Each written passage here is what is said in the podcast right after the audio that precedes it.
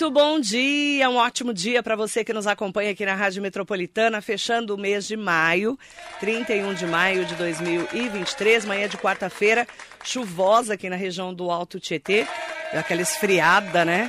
E a gente está naquele outono de chuva hoje aqui na nossa região.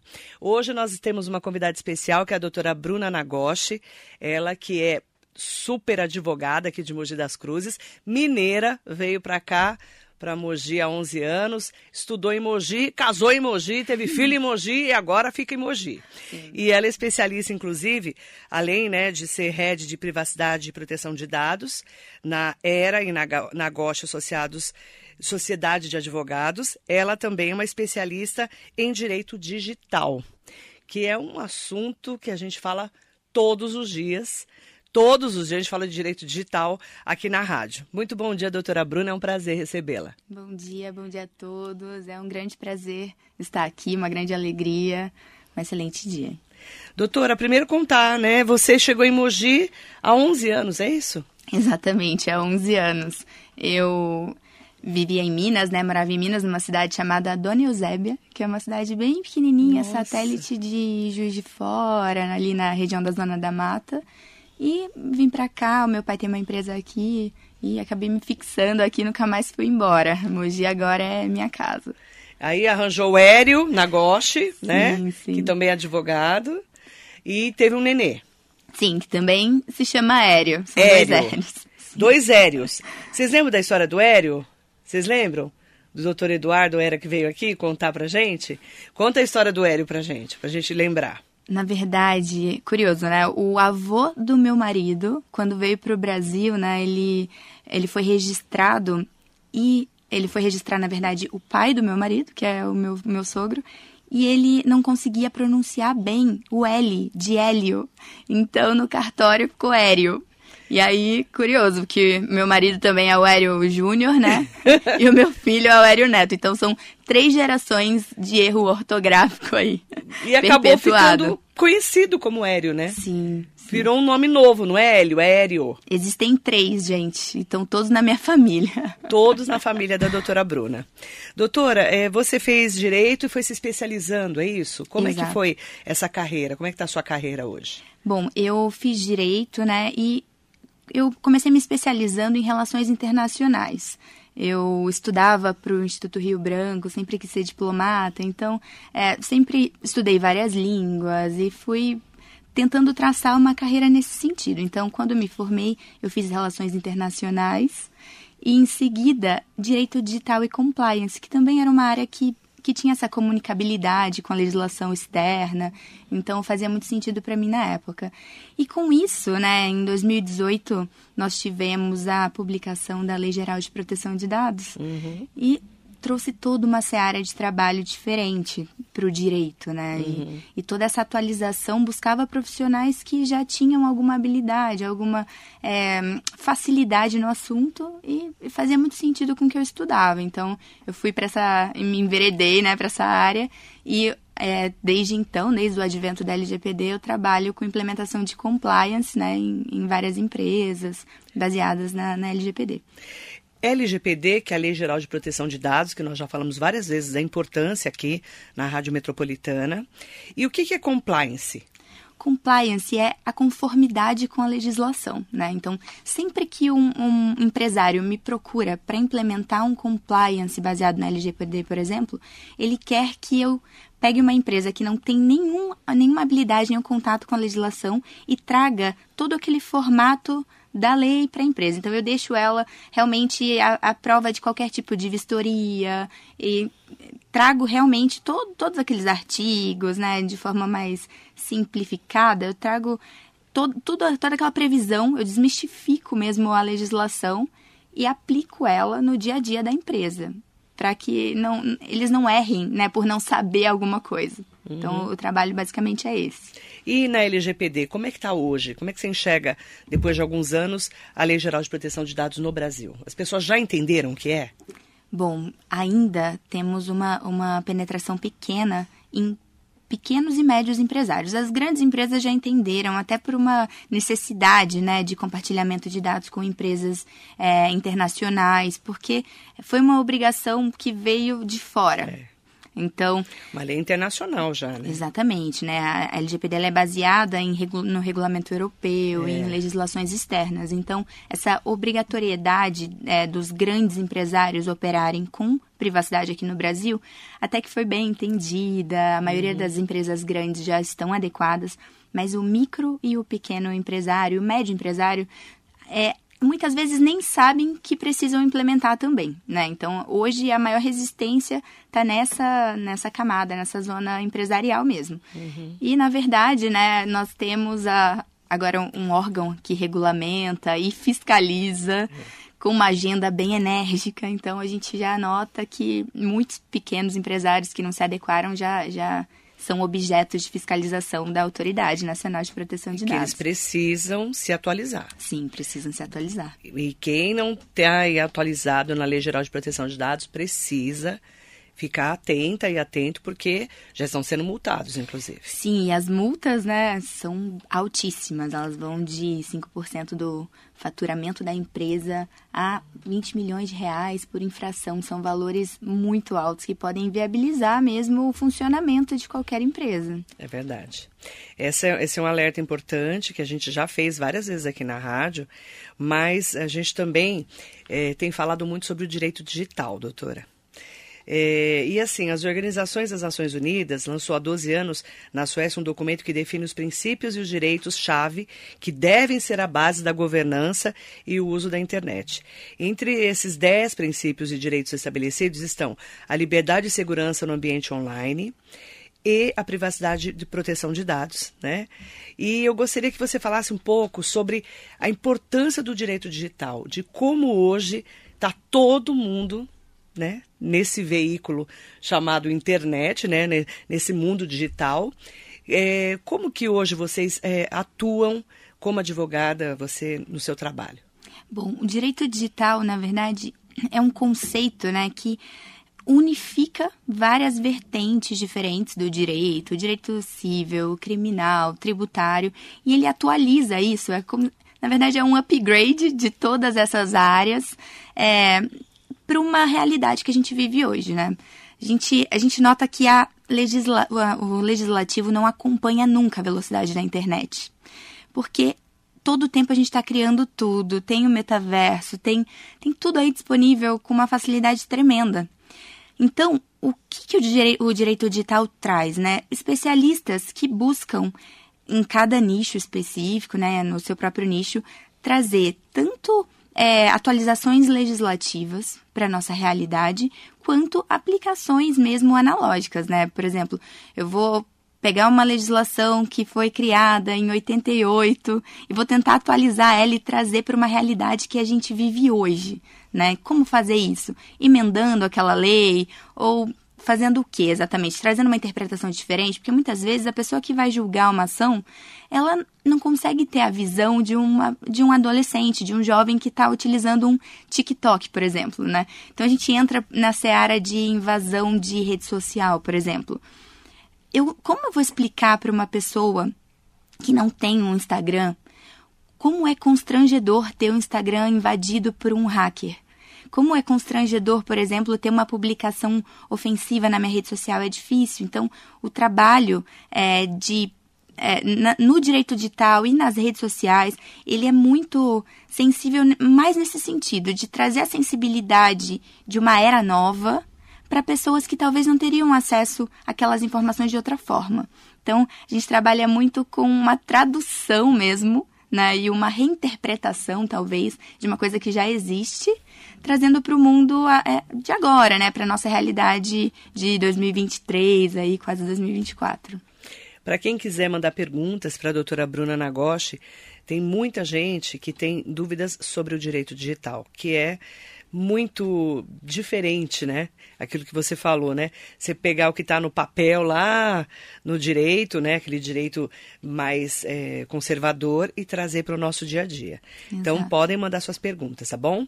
Aproveitar para mandar bom dia para Maria Inês Soares Costa Neves, para o Sidney Pereira, para o Nelson Prado Nóbrega, que já estão aqui com a gente, e também para as nossas ouvintes e ouvintes que estão mandando perguntas pelo 47992888, pelo 945452690, né, que é o nosso WhatsApp, e também aproveitar para falar conosco no Facebook, no Instagram eh, e no YouTube.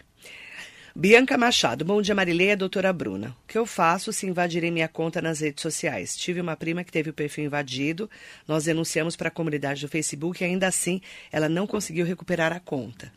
É muito comum acontecer isso, é, né? né? Essas, essas grandes plataformas, elas oferecem meios de recuperação de conta, mas muitas vezes você esgota todos esses meios e não consegue atingir o seu objetivo, que é recuperar a sua conta.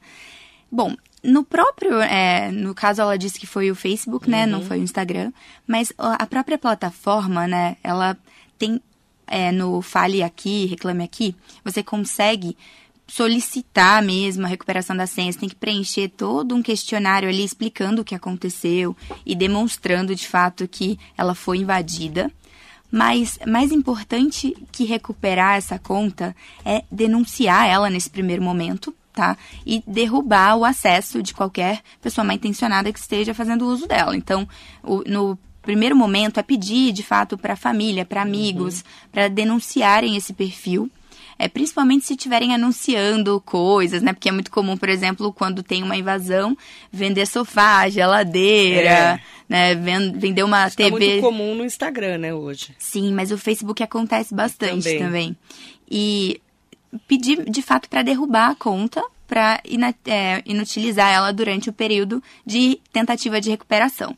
Por quê? Porque é muito nocivo deixar aquilo no ar, aquela conduta né, continuada ali do, da, da pessoa que invadiu a conta, porque você pode ter prejuízos financeiros, né? Não só no âmbito aí da personalidade, do, do uhum. dano moral, mas também prejuízos financeiros muitas pessoas podem adquirir de fato esses produtos aí, fazer esses pixes. Então, é, é importante no primeiro momento derrubar. E no segundo, né, já que você tentou administrativamente e não conseguiu o contato, a recuperação da conta, a única forma de fazer isso, né, que não administrativa, é a jurídica mesmo. Então, tem que procurar um especialista, né, em, em direito digital para entrar com uma demanda, é uma coisa bem simples, mas que não consegue, você não conseguiria fazer administrativamente.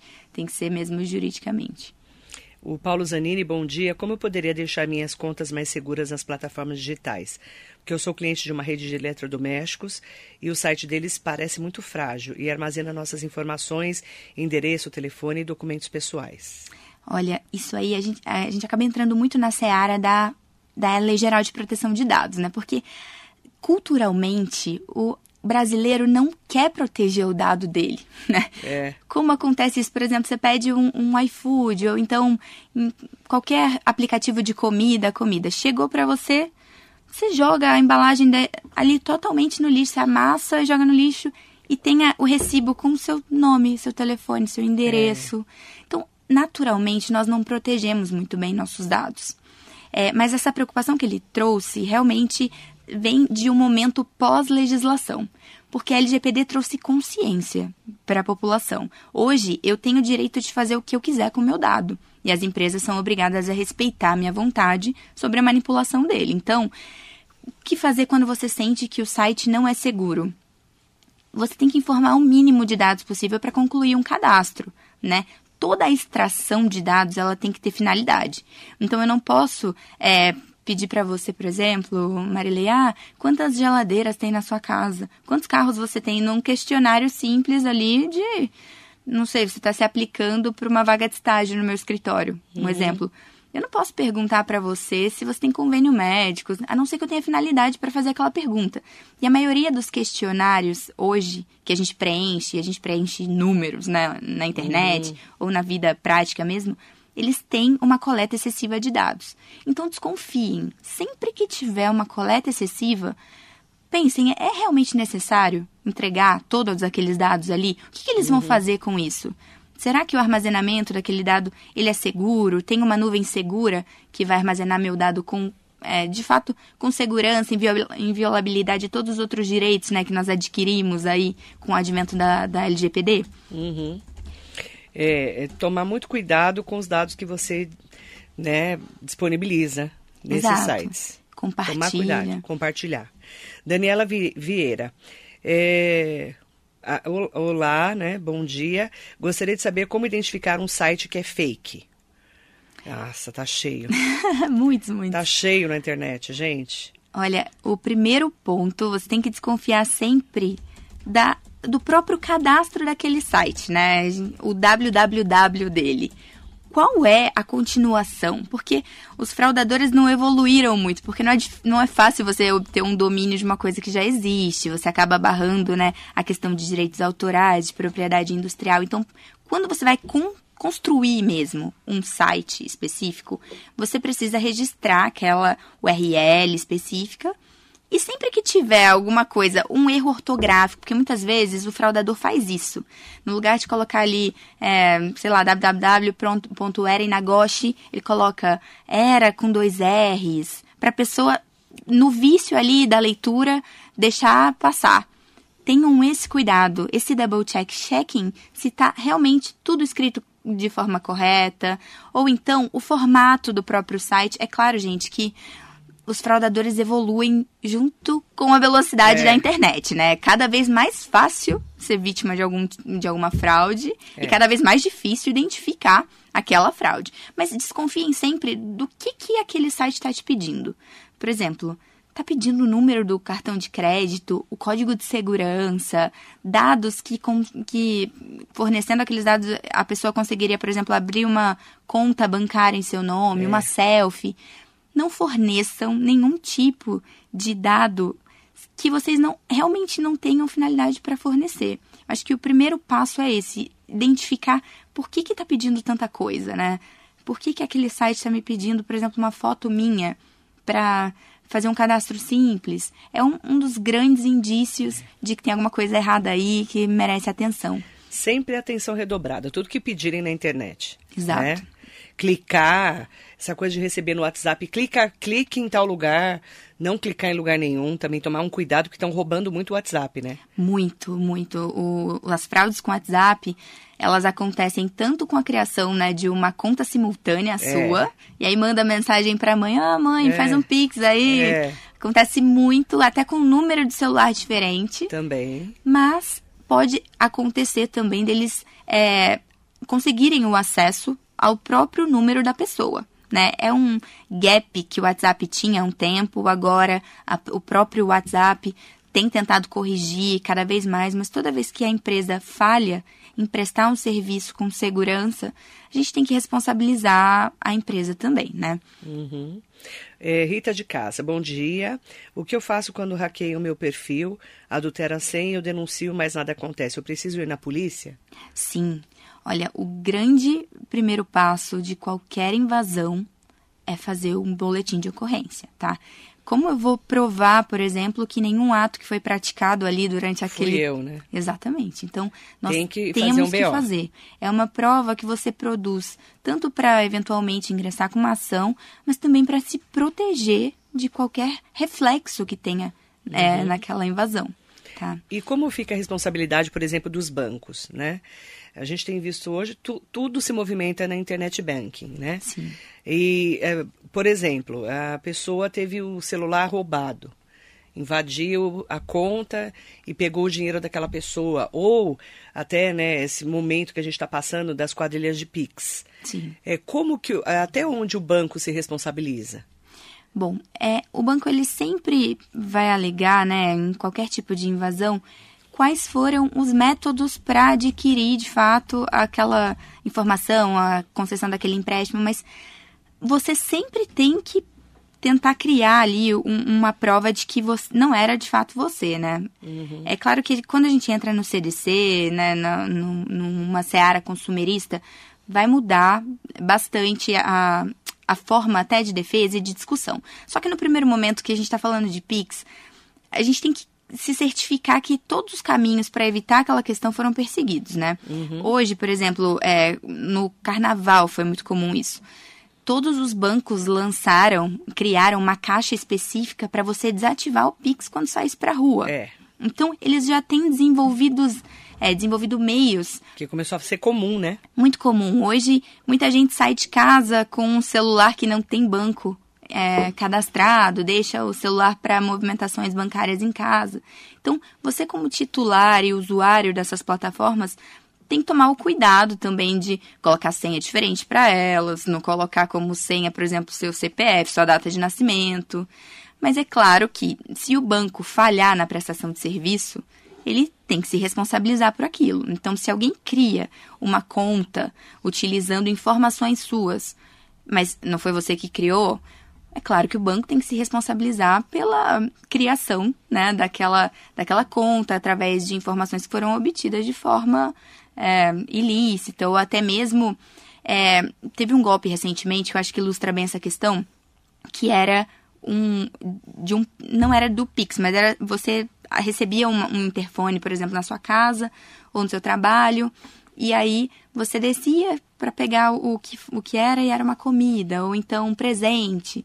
E falavam, olha, você ganhou no iFood isso. Só para receber você precisa fotografar, tirar uma foto, né? Uma extração biométrica.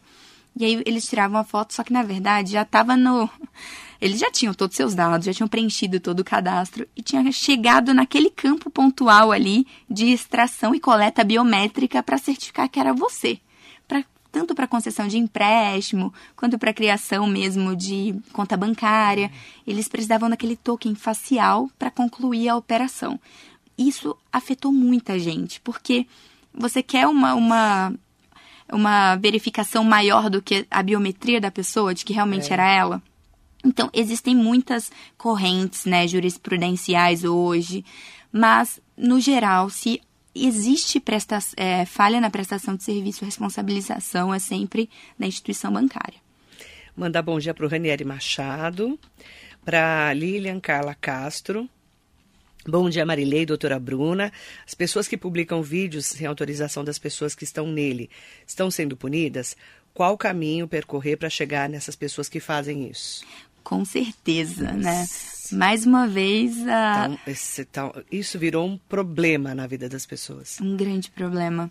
É, porque nós temos aqui né, duas, duas situações. Uma, por exemplo, de uma empresa que está coletando dados de colaboradores ou de pacientes, eventualmente de clientes, sem autorização expressa deles. Isso aí é uma infração prevista na, na LGPD. Sempre que você coleta uma, um dado sem autorização expressa do titular daquele dado, que é, é o que ilustra bem esse caso aí, você está agindo em desconformidade com a LGPD e tem que ser punido por isso, né? É, agora, quando você é uma pessoa física que coleta um dado, né, é, filma a pessoa numa situação vexatória, também existe responsabilização, viu, gente? Então, é importante falar que a internet não é mais uma terra sem lei, que você pode fazer o que você quiser, você pode publicar o que você quiser e não tem rastreabilidade, não tem nenhum tipo de punição, porque tem.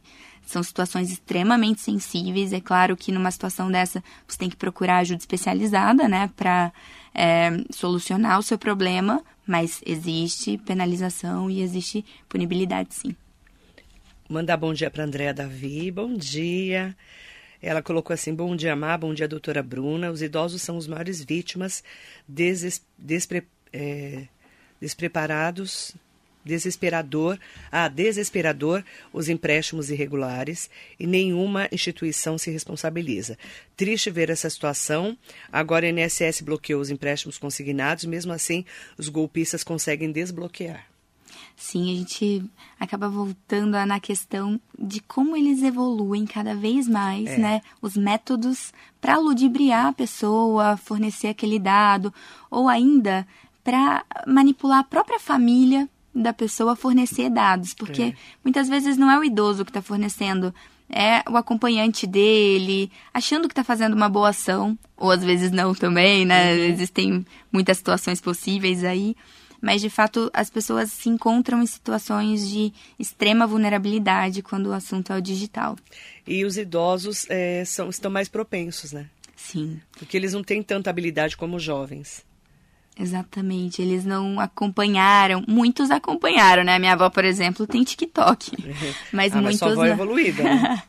ela é muito, ela adora essa, essa questão do social, mas muitos realmente não têm habilidade com o celular, não conseguem responder uma mensagem no WhatsApp e nem querem fazer isso, né? E eles são facilmente enganados, é. fornecem de fato. Então eu acho que é um trabalho dos familiares conscientizar, conversar bastante, né, trazer essa preocupação, porque muitos não têm nem acesso à informação de que aquilo é perigoso. É importante a gente poder fazer essa orientação para os idosos têm que tomar muito mais cuidado. Muito. Eles não têm tanta habilidade e precisam tomar cuidado. Se alguém ligar, se alguém pedir para clicar, é, ninguém é, dá nada para ninguém hoje, né, doutora? Não, ninguém dá nada né? para ninguém. Não é? Sempre desconfia. Ah, você ganhou um prêmio. Ai, clica aqui, você vai ganhar tal coisa. Esquece isso. Idoso, realmente, Andréia, eles são mais propensos a cair nesses golpes, infelizmente. É, tem uma pergunta aqui que é da Fátima, doutora Bruna, falando assim: Doutora, você acredita que a polícia civil hoje já esteja realmente munida para atender os casos de invasões à internet? Bom, hoje eles têm artifícios incríveis, inacreditáveis, impensáveis 5, 10 anos atrás, né? A Polícia Civil, ela conta com muita estrutura para buscar, fiscalizar, rastrear de fato, é, romper algum tipo de criptografia para chegar é, de fato na, na pessoa que invadiu uma conta, na pessoa que praticou um, um crime no digital. Então hoje nós estamos muito mais preparados que estávamos né, um ano atrás, eu diria até. Né? A tecnologia ela auxilia muito esses profissionais. É, a polícia, a gente percebe que é, de uns anos para cá está começando a ter um, um, serviço de inteligência maior, né? Sim. Em relação aos crimes cibernéticos, não é, doutora? Sim, com o advento né, do Marco Civil da Internet e, e com toda a legislação que foi desenvolvida com, é, através né, e por conta mesmo do marco, a lei Carolina Dickman, a lei de stalking, tudo isso traz a necessidade mesmo de melhorar os artifícios de busca, né? A polícia sempre contou com artifícios impensáveis por, né, por nós, pessoas físicas normais, não, sem acesso que eles têm, mas só que atualmente é, melhorou ainda mais. Hoje eles têm ferramentas de, de busca que de fato conseguem atingir a finalidade é, pretendida.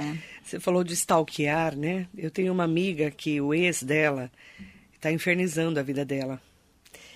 E, e assim, ela procurou a polícia, né? Sim. Fez BO, tudo. Quando que eu sei que a pessoa está me stalkeando, doutora? É, o stalking, ele pode ser confundido com aquela, ah, vou esbliotar a vida de alguém. É. Não, o stalking ele tem que ter ameaça física ou psicológica para ser configurado o crime. É claro que tem que procurar a polícia, é o passo correto, né? É um jeito de ameaçar a pessoa. Exatamente, mas se tiver ameaça em qualquer nível, tem que procurar ajuda o quão antes, tá? Então, procura a polícia, vai até o órgão competente. É, mas é claro que aquela, aquele, aquela primeira olhada, aquela primeira, aquele primeiro comentário maldoso já é um sinal, é um indício de que pode acontecer alguma coisa depois. Então fiquem de olho, porque não à toa tem regulamentação para esse crime. É uma é. coisa que acontece muito e é extremamente perigoso. E hoje está cada dia mais comum as pessoas ameaçarem pela internet. Muito comum, né? Porque você tem ali aquele bloqueio da tela, né? É, você nunca falaria aquilo na cara da pessoa, na vida real, mas as pessoas elas ficam mais corajosas quando tem uma tela ali separando. Uhum. Então, é, muitos crimes surgiram, né? Principalmente durante a pandemia, Verdade. que as pessoas ficaram mais reclusas mesmo em casa, utilizando telas.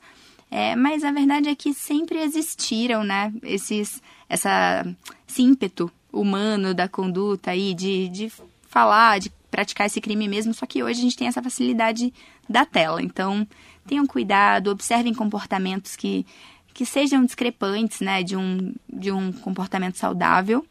E no caso de stalking, se houver de fato ameaça, tem que procurar ajuda especializada.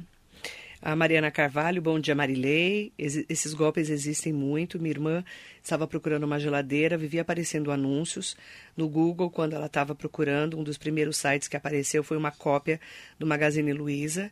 Copiaram tudo, mas não conseguiram copiar o link do site. Estava com dois L's. Tem que prestar muita atenção mesmo. É, eles sempre acham um jeito porque você abre, parece o site de verdade, né, doutora? Sim, parece o site de verdade. E você vai concluindo a compra. Mas aí, o que você tem que se atentar? Por exemplo, você vai pagar por boleto. O que está escrito ali naquele boleto? É Magazine Luiza mesmo, nesse caso? Uhum. Ou então é uma pessoa física com CPF? É. Esquisito, né? Ou então vai fazer um Pix. Qual que é ali a identificação do Pix? É um CNPJ? É uma empresa confiável? Você pesquisou aquilo na JUSCESP? Gente, é uma coisa simples, é só jogar no Google. É. Você não precisa de uma ferramenta incrível para descobrir isso. Joga no Google antes de pagar, né? Assim você evita é, cair em um golpe de forma cruel, né? Porque muitas vezes você paga valores bem altos, porque é uma situação, é um produto extremamente atrativo. É uma geladeira uhum. que estava 5 mil, tá por 1.500. Uhum. Você vai, chega no momento daquele Pix, mas se certifique de fato de que você está fazendo a transferência para uma empresa fidedigna e não para uma pessoa física. Maria José Oliveira, bom dia. O Devanir Barbosa, bom dia, mandou uma pergunta é bem interessante. Bom dia, Marilei. Bom dia, doutora Bruna. Tirei foto de uma fila enorme de pessoas no Bom Prato. Mas duas pessoas na fila me chamaram e falaram para eu não postar no Facebook. Elas têm esse direito? Com certeza. Tem direito esse de direito. imagem, né? Sim. Toda pessoa física tem direito é, né, tem todos os direitos sobre a sua imagem e sobre seus dados. E a imagem, gente, é considerada dado sensível pela LGPD, né? É porque ela é considerada biometria. Então, um vazamento de um dado sensível, ele é muito pior do que de um dado pessoal simples, tá? Eu digo isso porque extrair a imagem de alguém é uma é um caminho que você não deve perseguir nunca, tá? Então, sempre que a pessoa se manifestar no sentido contrário à propagação daquela imagem, respeite a vontade dela. Se você for uma empresa, consiga sempre autorização no uso da imagem quando você for fotografar alguém, publicar é. algo porque as penalidades estão aí, né? Existem e a gente já tem, de fato, uma autoridade para fiscalizar e para punir. Eu tenho um caso de uma amiga que é, faz maquiagem e penteados em noivas, é aqui de Mogi. Sim. E ela penteou uma noiva, maquiou uma noiva e colocou a foto dessa noiva. E a noiva não tinha liberado a foto. Deu um babado, menina. Aí deu indenização, foi um babado. Então, é, e, outra, e aí fica uma dica também, Devanir. Eu que uso também muita imagem nas minhas redes sociais, é claro que a doutora Bruna está aqui, foi convidada, está aqui de livre espontânea vontade, certo? Então, não estou utilizando a imagem dela, a gente está fazendo uma entrevista. Mas quando você vai fazer uma foto de uma fila, por exemplo, borra o rosto das pessoas, tira de costas. Exato. Para não identificar as pessoas, porque você pode ter processo, sim. E usar uma imagem de alguém sem a liberação pode dar indenização, não é verdade, doutora? Muitas coisas. Você pode responder no âmbito jurídico, no âmbito administrativo, porque a Autoridade Nacional de Proteção de Dados, ela investiga administrativamente. É. As penalizações, elas vêm dali também. Então, existem muitas possibilidades aí de penalização do uso indevido da imagem de alguém, tá? Esse caso da, da sua amiga ilustra muito, muito. bem isso. Porque e aconteceu muitos, aqui em Mogi. Então, tem muitos profissionais estéticos que utilizam imagens de antes e depois. Coletem a autorização da pessoa sempre que forem utilizar a imagem. Isso Exatamente. é muito importante. Tomar bastante cuidado, tá? Doutora Bruna Nagoshi, onde que eu encontro você? Você tem arroba? Tenho, arroba Bru Magalhães PN. Magalhães PN. PN. Isso. No Instagram? No Instagram. E o do escritório é arroba? Era Inagoshi. Era Inagoshi. Isso. E os, onde fica seu seu escritório? Nosso escritório fica no Ômega, na Barão, ó, na. João 23. Uhum. Na João 23, é 350 o número. E nós temos também a unidade de Jundiaí, que fica no edifício Golden Office. Lá em Jundiaí. Isso. Doutora, obrigada pela entrevista, viu? Pelos esclarecimentos. Agradeço bastante sua participação. Eu que agradeço o convite. Um bom dia a todos. Foi excelente. Obrigada, viu? Obrigada. Doutora Bruna Nagoshi, mandar um bom dia especial para todos lá do escritório, né? Do nosso querido Eduardo e o Hério, que é vô, filho e neto. Exatamente. Tudo Hério, gente, tudo Hério. Como é que é o nome do seu estagiário? Gui, Guilherme. Guilherme, bom dia para você. Menino de tudo, né? Tudo. Começando agora a estudar, Extremamente né? Extremamente competente. É. Né? Quantos anos você tem? 18. 18 anos. Eu já tive 18 também, doutora. Eu também. Muito doutora, colágeno. Muito colágeno. Daí tem uma cara de menininho, tem. né? Um fofo. Mas só cara, viu? É extremamente competente. A nossa equipe, é, no geral, que é legal. Bom dia, viu, Guilherme?